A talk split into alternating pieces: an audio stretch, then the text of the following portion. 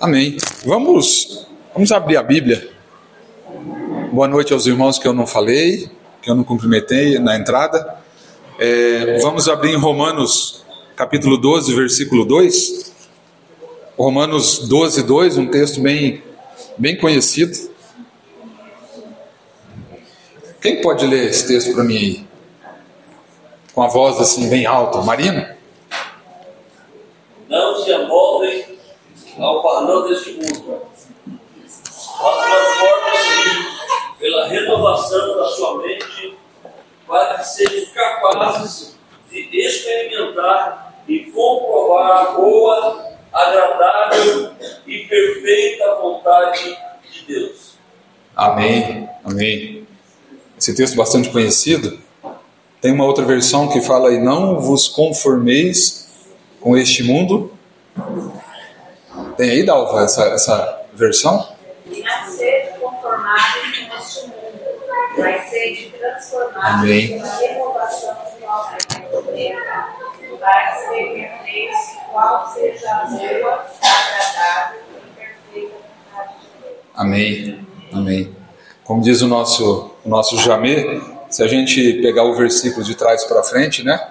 A gente pode dizer que para a gente experimentar a boa, perfeita e agradável vontade de Deus, nós precisamos não nos conformarmos com este mundo.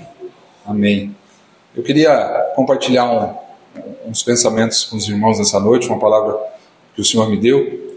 É, é a primeira vez, acho que já faz tempo que eu não, eu não venho aqui, aqui na frente, né, pregar, porque das últimas duas vezes foi o Cláudio e depois nós fomos lá para o Nordeste e, e voltamos para cá. Então já faz tempo, estava com saudade de ver vocês, assim, todo mundo, todo mundo junto. Eu queria compartilhar um, algo que o Senhor tem colocado no meu coração essa noite com os irmãos. Amém? Bom, é, quem aqui já entrou numa algumas empresas aí? A gente às vezes entra na recepção da empresa e a gente vê na parede assim princípios, valores missão, visão, valores. Missão, visão e valores. Será que a gente tem isso bem claro na nossa cabeça? Qual é a visão, qual é a missão e quais são os, quais são os valores da igreja?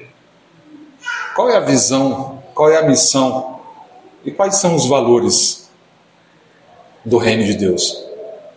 Eu queria falar um pouquinho com os irmãos sobre isso a gente precisa entender isso. É, lá em, acho que 1 Pedro, é, o Senhor faz um alerta para a gente, diz assim, vocês têm que estar preparados para qualquer um que pedir razão da vossa fé. E tem coisas que a gente precisa estar tá na ponta da língua, né?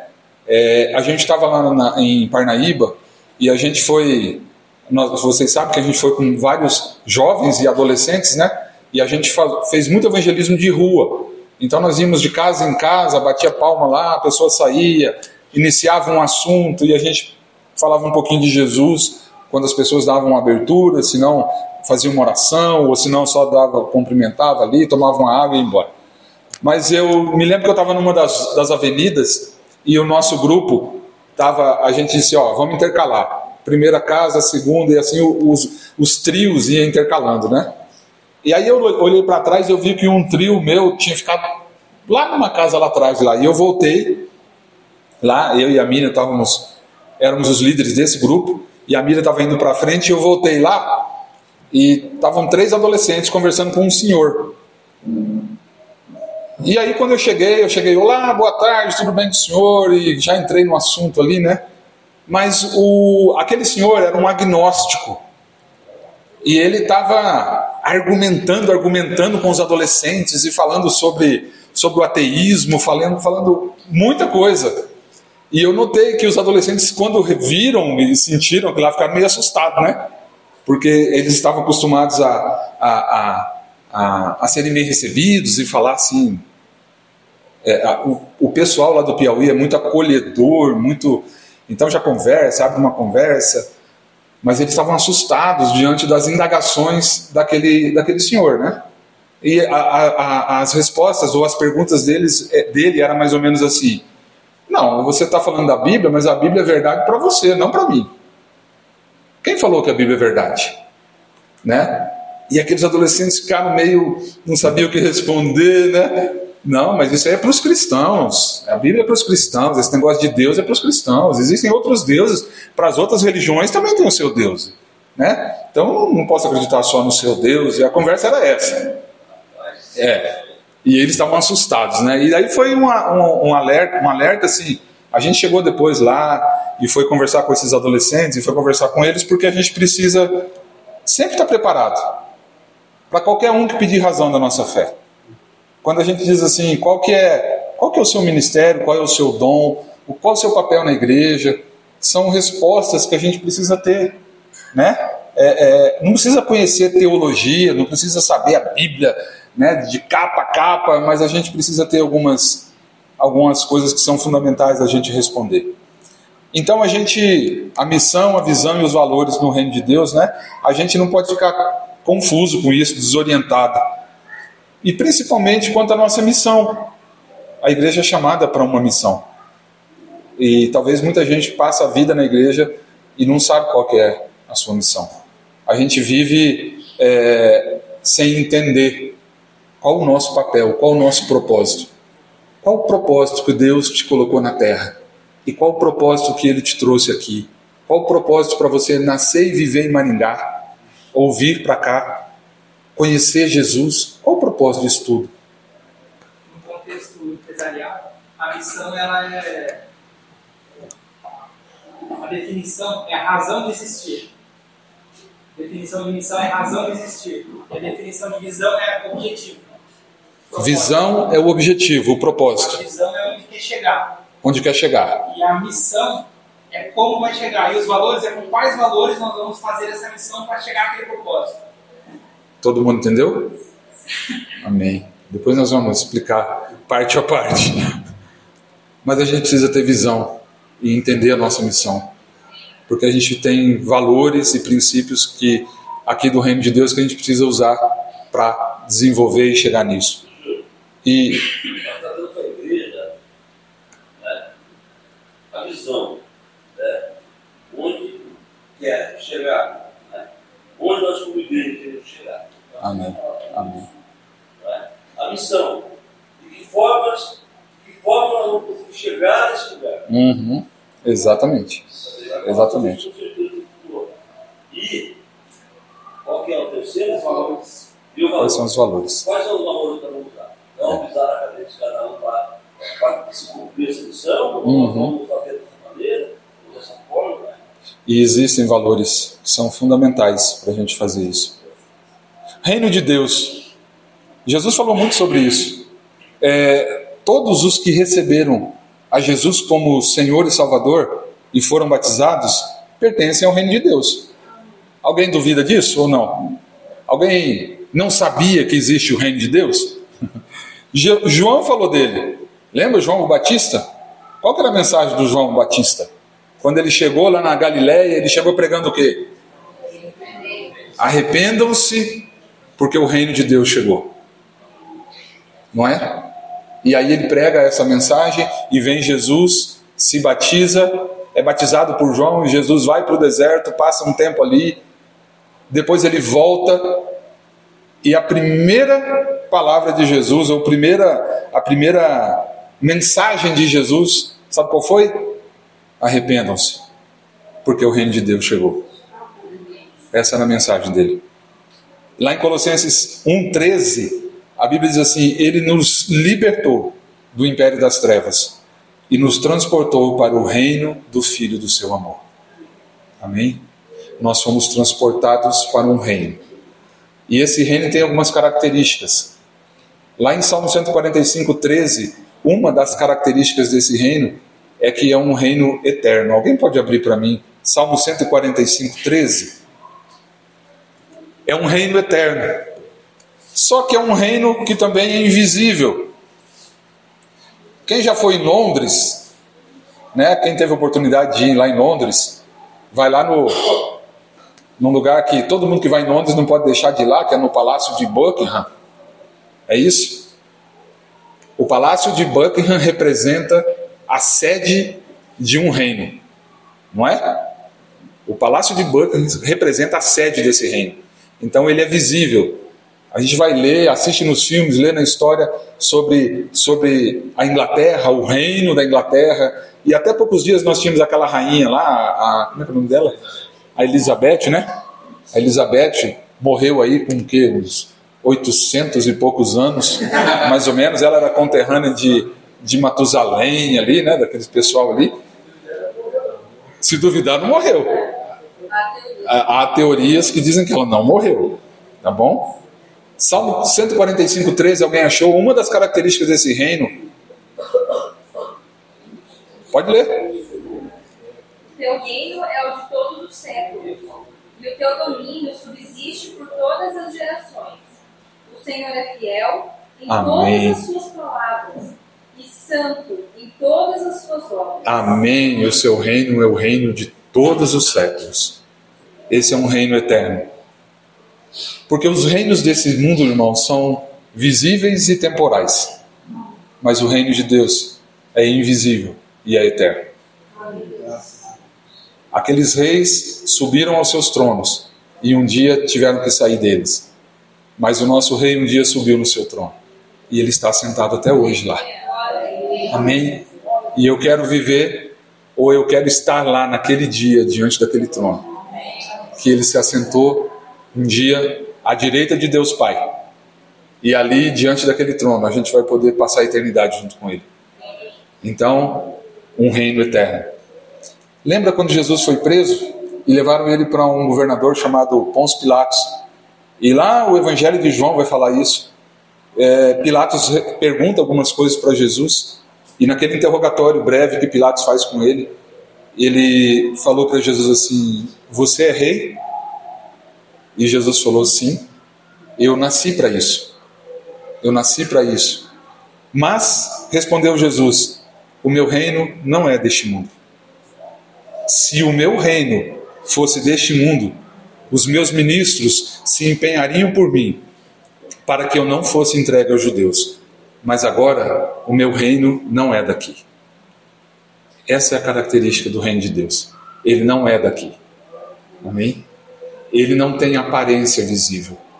Em outros textos, eu não vou ler todos aqui, mas diz assim: ninguém vai dizer ele está ali ou está lá, ele está lá. Não. Jesus disse assim: ele está dentro de você. Dentro de você. E Colossenses 1,13, quando fala e ele nos libertou do império das trevas, vocês percebem que há outro reino se ele nos transportou do império das trevas para o reino do Filho do seu amor, é porque nós vivíamos lá, nós nascemos lá. Mas um dia Jesus, através do seu sacrifício, nos tira do império das trevas e nos conduz para o reino do Filho do seu amor. Eu queria só falar algumas, duas ou três características desses reinos, né? É, cada reino tem o seu rei. Esse império das trevas tem um rei, ou tem um imperador, e Jesus é o rei do reino de Deus.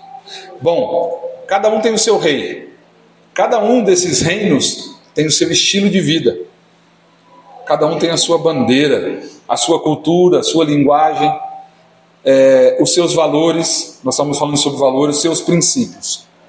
Max Lucado, é, num dos seus livros, eu li alguns livros dele, não me lembro qual agora, ele diz assim que a linguagem do reino de Deus é a gratidão. E a linguagem, o louvor e a gratidão. E a linguagem do, do império das trevas é a murmuração. Pesado isso, né? Um dia, lendo esse livro, parei e fiquei pensando, né? Qual língua você fala? Qual língua você fala?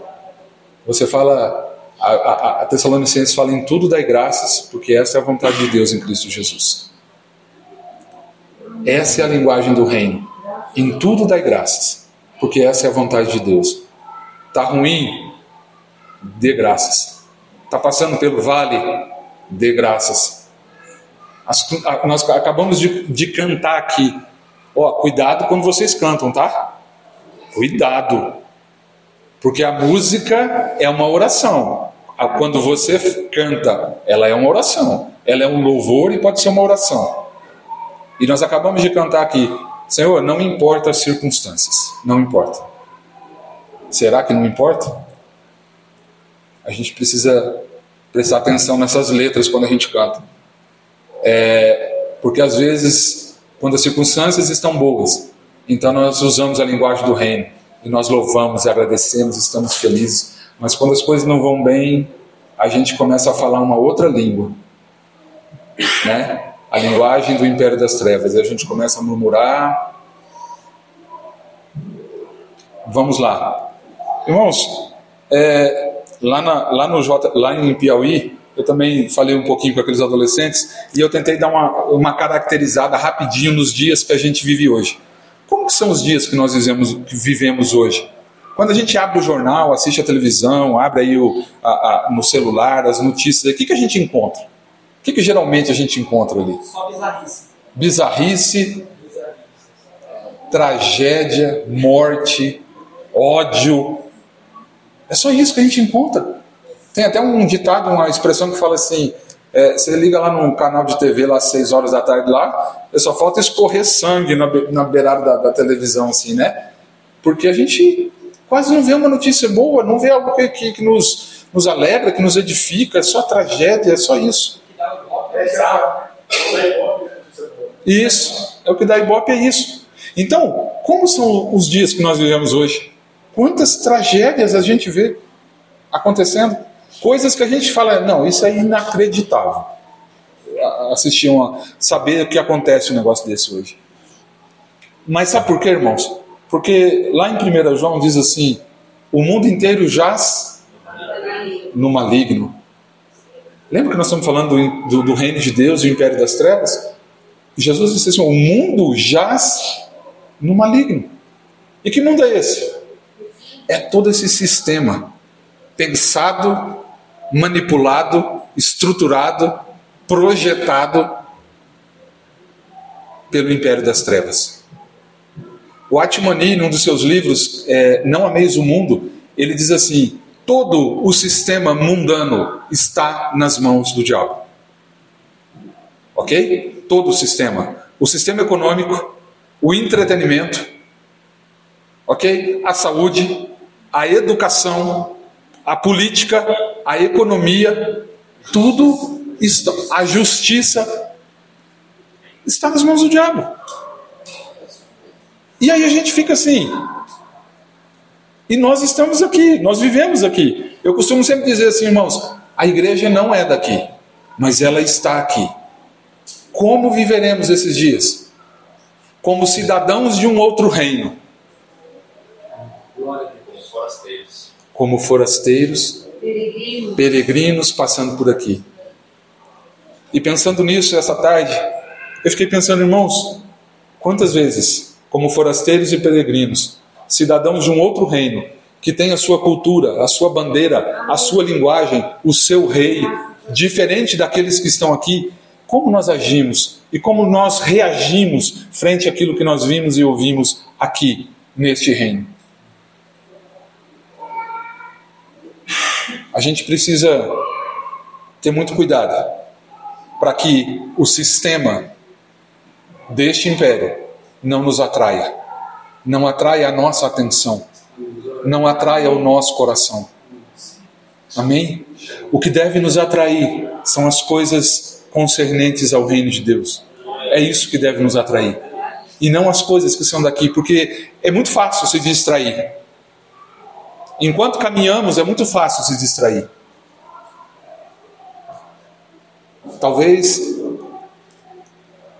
alguns aspectos daqui podem chamar a nossa atenção e nos, e nos tirar do foco e tirar a nossa atenção daquilo que realmente importa. Mas Paulo diz assim: vocês não são guiados por um por, pela, pelas coisas que vocês podem ver, mas por aquelas que vocês não podem ver.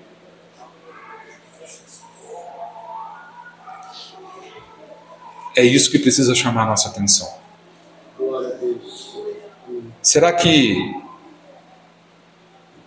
eu, será que você essa semana nós fomos atraídos a alguma coisa daqui? Será que algo chamou a nossa atenção, prendeu a nossa atenção? Tem uma epidemia acontecendo, irmãos. É pior que a Covid. Naquele livro do Jamé é, sobre perdão, ele fala isso. Sabe qual a maior doença do planeta Terra? É a pior de todas as epidemias. O nome dessa doença se chama pecado. E só há uma cura para o pecado. É o sangue do Senhor Jesus. Isso é cura para o pecado. Só que cuidado, porque o pecado pode nos atrair. A palavra do Senhor diz assim que ele fica ao nosso derredor, o diabo fica ao nosso derredor, tentando achar alguma coisa. E eu queria usar essa figura. Se você está caminhando e tem alguém tentando chamar a sua atenção ao seu redor, enquanto você caminha, mas se você não der atenção, você continua caminhando. Mas já pensou se você parar para dizer: Oi? Oi? O que, que foi? Hã? Quando você dá essa atenção a esse que caminha ao nosso derredor, a gente começa a ser atraído por essas coisas. E essas coisas tiram o nosso foco. Olha só. Eu ouvi uma expressão do Jacemã, lá em, Salva, lá em lá no Piauí, lá em Parnaíba, e eu nunca tinha ouvido aquela expressão. Sobre a gente estava falando sobre pecado, e ele disse assim, quando a cura para o pecado é só, a, a cura do pecado só sai pela boca. Entenderam? A cura do pecado só sai pela boca, que é a confissão. Pecado só pode ser curado pela confissão. E aí o Jassamã me falou uma coisa assim: quando você confessa e deixa, você alcança misericórdia, você é perdoado pelo Senhor não é? E você, quando confessa ao seu irmão, e você, a Bíblia diz lá em Tiago que você é curado, não é isso? E aí o Josemã disse assim: Mas quando você não confessa o seu pecado e você fica com ele guardado para si, você gera intimidade com aquele que é o pai da mentira, e você gera intimidade com o diabo. Toda vez que você não confessa que você é, tem um outro, um outro ditado que fala assim que tempo não apaga pecado. Pecado só sai pela confissão. A gente diz assim, deixa o tempo passar. Tempo não apaga pecado. Tempo não perdoa pecado. É só o sangue de Jesus que nos purifica de todo pecado. E em comunhão com a igreja, através da confissão. Amém?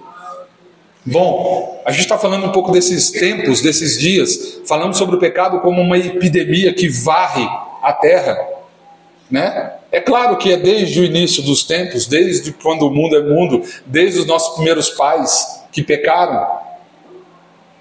E aí um dia, é,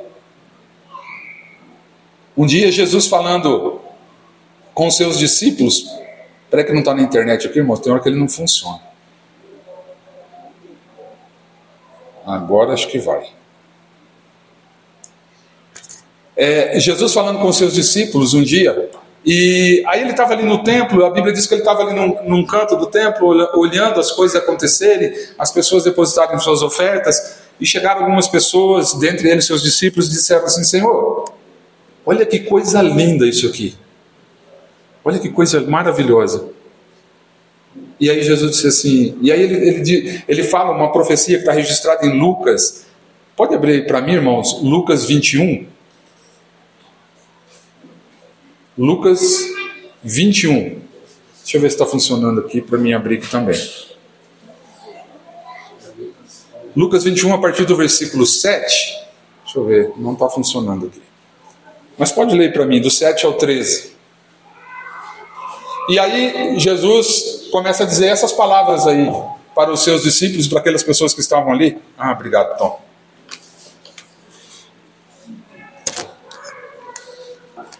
Vamos lá? Lucas 21, a partir do 7. Essas pessoas perguntaram assim para eles: para Jesus: Mestre, quando sucederá isso? E que sinal haverá de quando essas coisas estiverem para se cumprir? E respondeu ele: Vede que não sejais enganados, porque muitos virão em meu nome dizendo: Sou eu, e também chegou a hora. Não os sigais. Quando ouvirdes falar de guerras e revoluções, não vos assusteis, porque é necessário que primeiro aconteçam essas coisas, mas o fim não será logo. Então lhes disse: Levantar-se-á nação contra nação, e reino contra reino. Haverá grandes terremotos, epidemias e fome em vários lugares, coisas espantosas e também grandes sinais do céu. Antes, porém, de todas essas coisas, lançarão mão de vós e vos perseguirão, entregando-vos às sinagogas e aos cárceres, levando-os à presença de reis e governadores por causa do meu nome. E isto vos acontecerá para que deis testemunho. Amém? Essa é uma profecia de Jesus sobre esses últimos dias que nós estamos falando, né? Do que vai acontecer nesses dias? As, quais as coisas que você leu aqui que já aconteceram? Levantar-se a nação contra nação, guerra, fome, epidemia, terremoto, todas essas coisas aconteceram. E ele disse assim: calma, não é o fim ainda. Num outro texto ele fala assim: o evangelho do reino precisa ser pregado a todas as nações e assim virá o fim. Né? Mas Jesus disse assim: e isso acontecerá para que vocês façam o quê? Deem testemunho. No meio de tudo isso que está acontecendo, e isso vai acontecer, é para que você e eu, nós, igreja, a gente faça o quê? A gente dê testemunho. Murmurando? Murmurando? Qual o nosso procedimento diante de tudo isso que está acontecendo? Irmão, devido à ausência de Deus no coração do homem, a situação da humanidade está cada dia pior. Sabe, sabe aquela promessa de que a tecnologia e que a ciência traria, tornaria um mundo melhor? Em que, em que sentido? Porque parece que a cada dia que passa as coisas ficam piores. É claro que você pega um aparelho desse daqui e você consegue fazer uma ligação de vídeo agora para quem está lá no Japão e você pode conversar vendo a pessoa. Eu não estou dizendo que a ciência e a tecnologia, irmãos, não trouxeram alguns benefícios, mas e a degradação moral e espiritual do homem? Isso a tecnologia e nem a ciência consegue mudar. E parece que está cada dia pior. Esse, isso é a consequência, isso são as consequências de um mundo sem Deus. Isso são as consequências de um coração sem Deus. Na verdade, quanto mais evoluímos como seres humanos, enquanto raça, enquanto pessoas, às vezes, pior fica. Essa semana eu vi uma, uma, uma mensagem de um, um amigo meu, ele, é, ele, também é pastor, ele tava, a gente estava conversando, ele disse assim, estava é, falando sobre casamento, né? E aí, disse que a esposa um dia chegou e falou assim para o marido, é, você nunca muda, você é o mesmo, né? Aí a esposa, o marido disse para ela assim, não, mas eu mudei. Não, você é o mesmo desde quando, desde quando a gente, a gente casou. Os comportamentos são os mesmos, as coisas são as mesmas. Não, mas eu mudei. Ela disse para ele assim: Você não evolui. Você tinha 20 anos quando casou, e agora tem 45, mas com atitudes de 20 anos. Não há evolução. Eu conhecia você com esses mesmos comportamentos, com as mesmas atitudes quando você tinha 20 anos, mas eu esperava que você evoluísse aos 45. E parece que a humanidade não evolui às vezes. E eu queria falar também do, do, do nosso relacionamento com Deus. Fazer uma pergunta. E eu faço para mim. Olha, não é fácil. O quanto você conhecia de Jesus, o quanto você conhece de Jesus hoje, que você não conhecia ontem? Qual foi a nossa evolução de um mês para cá? No nosso caminhada com Jesus? A gente precisa crescer, não é? O Cláudio citou na nossa reunião ontem, acho que foi ontem, Cláudio, até que todos, Efésios 4, até que todos cheguemos à plenitude da estatura, à unidade da fé,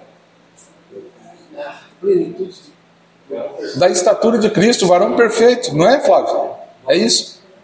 Para que nós não sejamos mais como meninos. meninos levados de um lado para o outro, como em todo vento de doutrina, em todo roda. Não é isso? A gente precisa evoluir, a gente precisa crescer. O processo de santificação, ele é contínuo e ele é diário. E é claro que a gente passa, irmãos, por momentos difíceis na nossa vida. É claro que tem hora que você dobra o teu joelho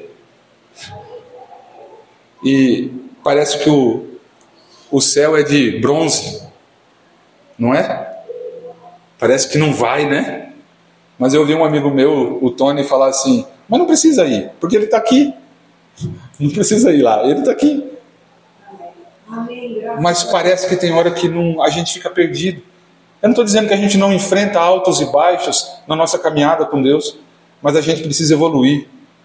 Porque a gente olha aí para o império das trevas e vê as consequências de um homem sem Deus de homens que andam de acordo com a sua vontade, com os seus desejos, os desejos de sua carne caída. Não é? Ouça o seu coração.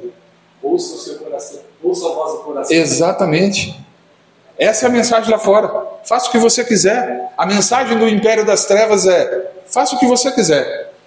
Faça a tua vontade, o que der na telha, você é livre para fazer. Mas a mensagem do reino de Deus é arrependam-se porque o reino de Deus chegou. E sabe o que significa reino de Deus? Significa governo de Deus. Sim, sim, é governo de Deus sobre a nossa vida. Eu tenho um rei, ele é o meu dono, ele manda em mim. Ele manda em mim. E eu só faço o que ele deixa, o que ele permite.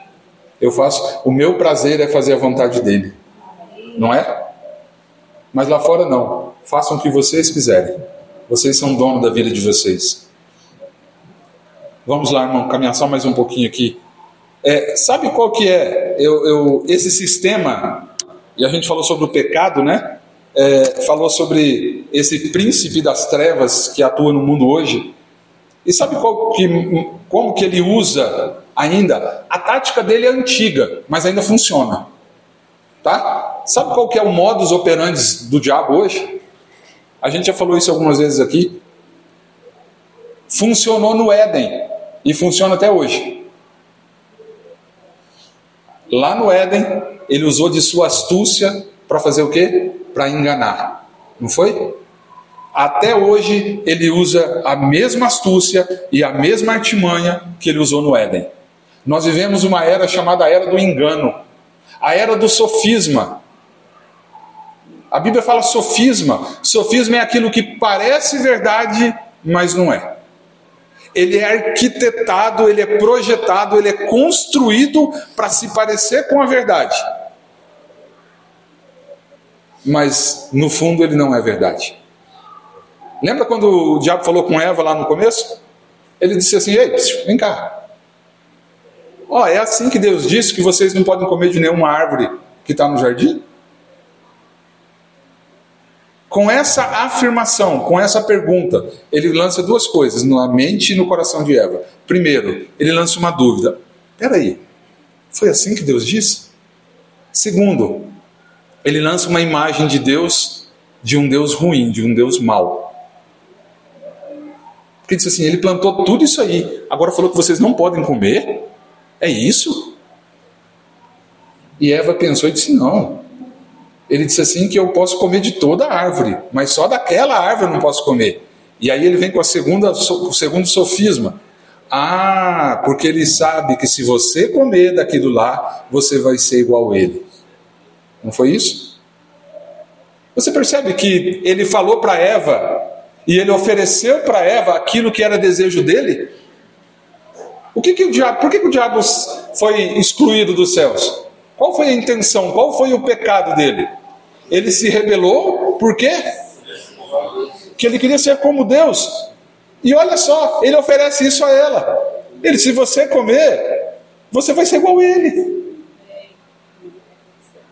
Irmãos, ele usa das mesmas técnicas hoje. O pecado é sempre a rebelião contra a autoridade do nosso rei. Sempre. E ainda continua enganando a muitos. Não é? Oi? Meias verdades. Meias verdades? Pode ser. E quantos, meu Deus, quantos se contentam com meias verdades? Quantos ouvem isso e se contentam com meias verdades? E até dentro da igreja. Mas só existe uma verdade, só uma verdade absoluta. Jesus é a verdade. Amém? Ele disse: Eu sou a verdade. Eu sou a verdade. Não há verdades por aí. Não há meias verdades. Hoje, o Gustavo está lendo um, aquele livro que o Jamê é, indicou para ele. Como é que é o nome mesmo? Não tenho fé suficiente para ser ateu. É um livro maravilhoso. E ele vai falar sobre toda essa, essa cosmovisão sobre a nossa fé, sobre o mundo, sobre a verdade, sobre o relativismo, sobre tudo esse, esse, esse mundo, esse ambiente mundano que a gente vive hoje. Ele vai falar é, nesse livro e ele disse assim: quanta verdade relativa hoje, né? Quanta verdade relativa. É, é verdade de, de um ponto de vista, mas não é de outro. E a gente relativiza tudo. Mas só existe uma verdade absoluta, irmãos. É Jesus Cristo, essa verdade. Não há verdade fora dele. A verdade não é um conceito, a verdade é uma pessoa. A verdade é uma pessoa. Bom, falando desse rapidamente desse panorama que a gente vive hoje, né? Nessa, nesse texto de Lucas que Jesus fala sobre, não sei se vocês notaram, mas ele fala sobre tudo isso que viria e ele fala sobre, ele fala uma palavrinha lá no meio, perseguição. Vocês lembram da palavrinha no texto? E vos perseguirão. E vos perseguirão. perseguirão. Depois de tudo isso, ainda vocês serão perseguidos. Eu estava, o Cláudio falou do Cláudio Duarte aqui hoje. Essa semana eu estava, um amigo lá do, do, do, trabalho colocou num videozinho do Cláudio Duarte lá eu escutei duas frases dele no vídeo. Eu não assisti o vídeo, eu escutei a frase. Ele disse assim: O melhor momento da igreja está por vir. Vocês viram? O melhor momento da igreja está por vir.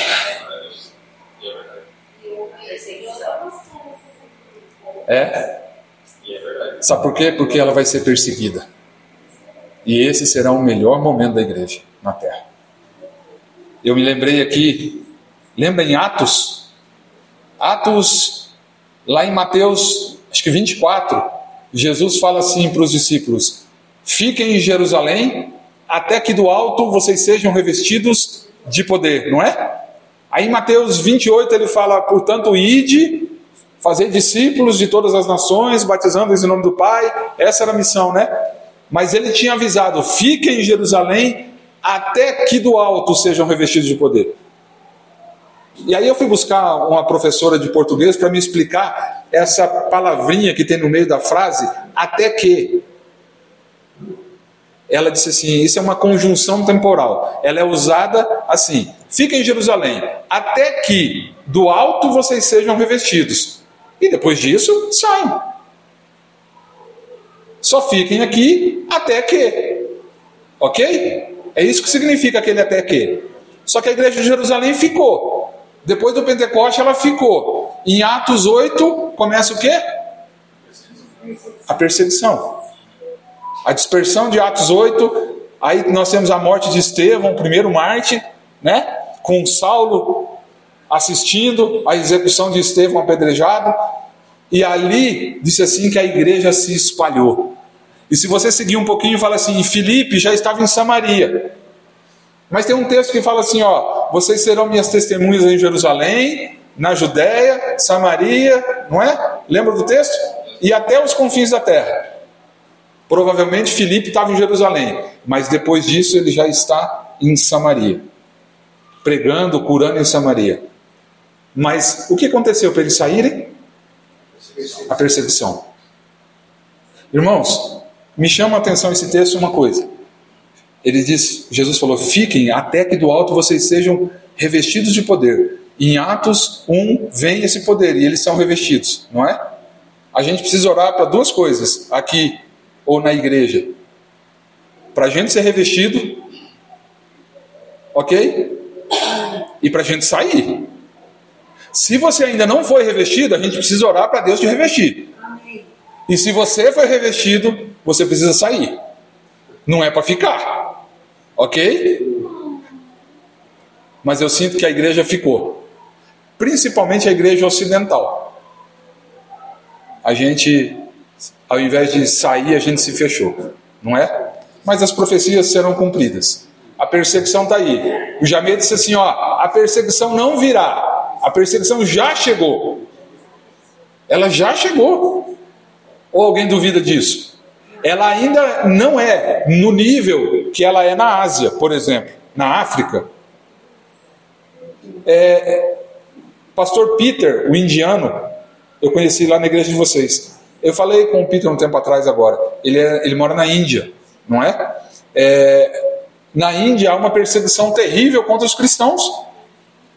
Isso aqui que você, você veio aqui, comeu ali um lanchinho gostoso, a gente está aqui cultuando, esquece, lá isso não pode.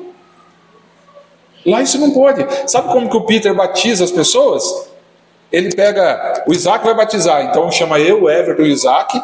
Aí quando dá meia-noite, uma hora da manhã, a gente sai no meio da mata, até o riozinho, eu o Everton batizamos o Isaac lá, se enxuga e volta, só nós três.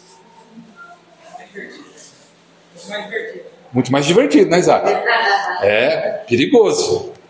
É assim. A igreja sofre esse tipo de perseguição lá assim. Jamê trouxe para nós um testemunho da igreja iraniana. Você já pensou ser cristão no Irã? Se você já imaginou você sendo um cristão no Irã? Sabe o que, que eles fazem? Eles levam numa praça e decapitam com uma espada na praça. E às vezes pendura o seu corpo num guindaste na praça para ficar de exemplo. Ó, não sejam cristãos, tá? O que acontece com um cristão aqui? Ó. Ok? Porque a Sharia, a lei islâmica que é que governa o país, não é? Então, sim, irmãos, a percepção está aí. O Jamé sempre fala assim: eu vou ter a minha parte nela também. Nós teremos a nossa parte. Talvez a gente não alcance essa percepção a nível de corpo, de morte, né? Mas. Pode ser. Parece que é mais leve, mas não é, porque tem muita, é muita censura, né? Para nós, brasileiros, tem muita censura já. Exatamente, muita. A percepção. O princípio das dores. Ó, eu li o texto de Lucas, tá? E eu vou ler um outro texto. Tudo isso, tudo isso causa em você o quê? Medo? Causa em você apreensão? Causa em você o quê? Qual o sentimento que vem? Ou, ou, ou lhe causa esperança? Sabe por quê? Porque assim, esses são os dias que estão aí fora, que a gente vive. Dias terríveis. Sabe por quê? Porque é o espírito do anticristo que governa esse império aí fora. Mas nós estamos passando por aqui. E sofremos muito do que está acontecendo aí. Agora tem um texto, deixa eu só ler esse texto aqui. Só uma coisa, é, você perguntou da esperança, eu estou meditando nisso hoje, né? Eu estou até comentando com a Nana. O que nós temos que ter claro para que nós tenhamos esperança diante disso é quem somos, de onde viemos e para onde vamos. Acho que se você Amém. somos filhos de Deus, Amém. né? Fomos criados por Deus e para onde estamos Para nós vamos. Então, se nós temos claro isso, daí se transforma em esperança. Amém. Que fala Só que, só que a tática do diabo lá, que hoje funciona a mesma, é destruir a nossa identidade, ou seja, quem somos, né? e exatamente. de onde viemos e para onde vamos. Isso, se ele conseguir destruir isso, qualquer uma dessas coisas, né, a gente não É. vai ter esperança diante disso. É, assim, a gente tem uma profecia de Joel que diz assim, ó, e acontecerá depois nesses dias que derramarei o meu espírito sobre toda a carne. Vossos filhos e vossas filhas profetizarão, vossos velhos sonharão, e vossos jovens terão visões. E até sobre os servos e sobre as servas derramarei o meu espírito naquele dia. Amém? Isso te traz esperança? Porque ao mesmo tempo que são dias tão terríveis, são dias tão propícios para a ação do Espírito Santo. Amém. São dias tão propícios para um avivamento do Senhor na igreja. Quando a gente está passando por muito sofrimento, é um ambiente muito propício para que Deus também derrame do seu Espírito e faça um grande avivamento na igreja. Irmãos, está acontecendo em muitos lugares, graças a Deus, que em muitos lugares a igreja tem sido sacudida com o Espírito Santo. E são esses, e são esses que vão passar pela perseguição, cheios, revestidos. Amém? Oi, Maria. Aí nós, nós estamos já revestidos, bem tratados, é muito ponto para nós ficarmos em Sim, sim, com certeza. É muito cômodo, né? Amém. E caminhando para o final, eu queria só passar para vocês o seguinte: é, nós lemos lá em Lucas que tudo isso aconteceria para que a gente desse testemunho, né? É, eu queria falar rapidamente sobre isso aqui. Como cidadãos de um outro reino, então nós precisamos testemunhar desse reino na onde a gente vive. E qual é o nosso testemunho no meio de tudo isso? Qual tem sido o meu testemunho, o seu testemunho no meio de tudo isso? As pessoas desse império precisam olhar para nós e ver alguma coisa de diferente. Transformar, irmãos, é o que eu disse para aqueles jovens, nós precisamos transformar a teoria, aquilo que a gente ouve e lê, em prática. Não ser meros ouvintes, mas praticantes da palavra. Irmãos, quem sou eu quando ninguém está olhando? Quem é você quando ninguém vê? Isso é testemunho. Aqui dentro dessas quatro paredes é tão fácil, mas lá no meu trabalho, no dia a dia, lidando com aquelas pessoas difíceis, lá é difícil. Mas o Senhor espera que nós, cidadãos desse reino, a gente dê testemunho. Olha só o que diz Mateus 5,16: Assim brilhe também a vossa luz diante dos homens, para que vejam as vossas boas obras e façam o quê? E glorifiquem a vosso Pai que estás nos céus. A sua boa obra produzirá louvor a Deus. Amém?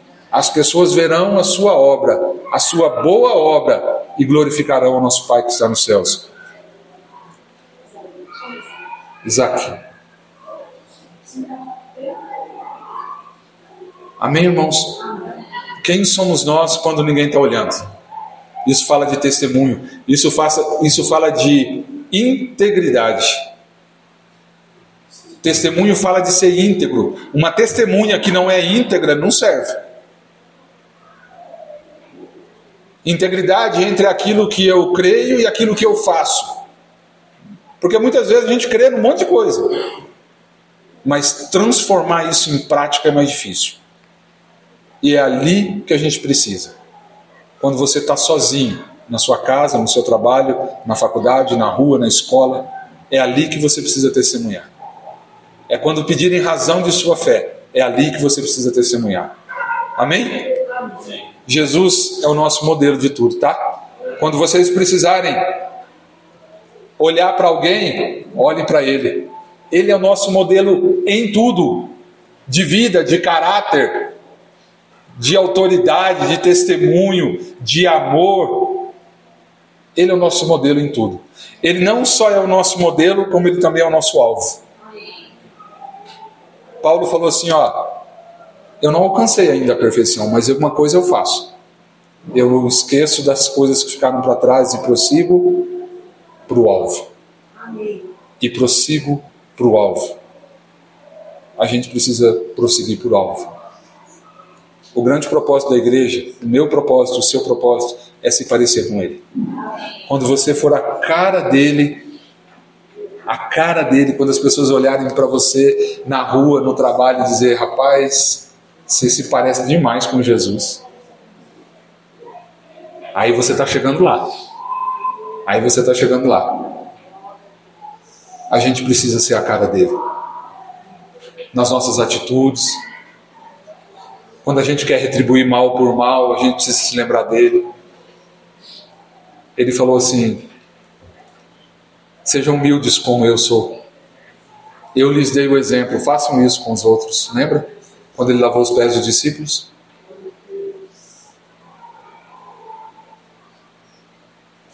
E para encerrar, eu queria dizer que Deus é um Deus cheio de graça. Nosso Pai é gracioso. Ele vai nos dar dias difíceis para viver. Mas lembre-se que nesses dias difíceis, Ele proverá toda a graça, todo o poder para a gente passar por esses dias. Amém? Não tenha medo de dias difíceis. Não tenha medo da perseguição. Ela vai vir. Ela virá. Talvez logo a gente não possa se reunir como a gente se reúne agora. Mas fique tranquilo. Que esse que esse panorama lhe dê esperança e não medo. Que provoque em você esperança e não medo. Que venha. Que venha perseguição. Que venha. Já estamos nas casas. Que venha perseguição. Deus dará a você tudo o que você precisa para passar por ela. Paulo disse assim: ó, morrer para mim é lucro. Eu queria muito ficar vivo por causa de vocês, sabe? Ele disse para uma igreja, né? Mas se eu morrer, para mim é lucro. Eu já estou lá com ele, não é? Que a gente consiga, irmãos, é, compreender esses dias, discernir esses dias. Que a gente consiga discernir os dias que a gente vive. Você só consegue aproveitar, você só consegue viver aquilo que você compreende, tá? Aquilo que você entende. Você precisa entender o reino de Deus para viver o reino de Deus. Sabe por quê? Porque quando você sair por aquela porta e falar de Jesus para alguém lá fora, ou você sair por aquela porta e viver os seus dias lá fora, você só pode dar aquilo que você tem. Amém? Você não pode dar aquilo que você não tem. Seja cheio do Espírito Santo, revestido do Espírito Santo então vá, vá e faça discípulos, sem medo, com esperança no coração, porque lhe perseguirão por causa disso. Amém? Que Deus nos abençoe nessa noite, nesses dias, e que a gente viva essa peregrinação nessa terra. Oi, Pires. É, estava falando que a gente está vivendo um momento de enganação, de mentiras e enganação. Eu sou o caminho, a verdade é E na João 32 ele fala: conhece a verdade, a verdade vos libertará. E conhecereis a verdade, e a verdade vos libertará. Ó, a verdade é aquela que liberta da mentira que muitas vezes nos escraviza. Ok? A verdade de Jesus é a que liberta da mentira que muitas vezes nos escraviza. Que Deus tenha misericórdia de nós e nos abençoe. Amém? É, eu queria só. Eu, eu não faço isso. É, tem alguém aqui que quer receber a Jesus como Senhor da sua vida? Sabe qual que é o propósito de Jesus ser nosso Salvador? Sabe qual que é o propósito da salvação? Nos apresentar Jesus como Senhor. Senão não há propósito. Ele é Salvador? Sim, ele nos salvou. Mas por um propósito: para ser Senhor da nossa vida. Amém?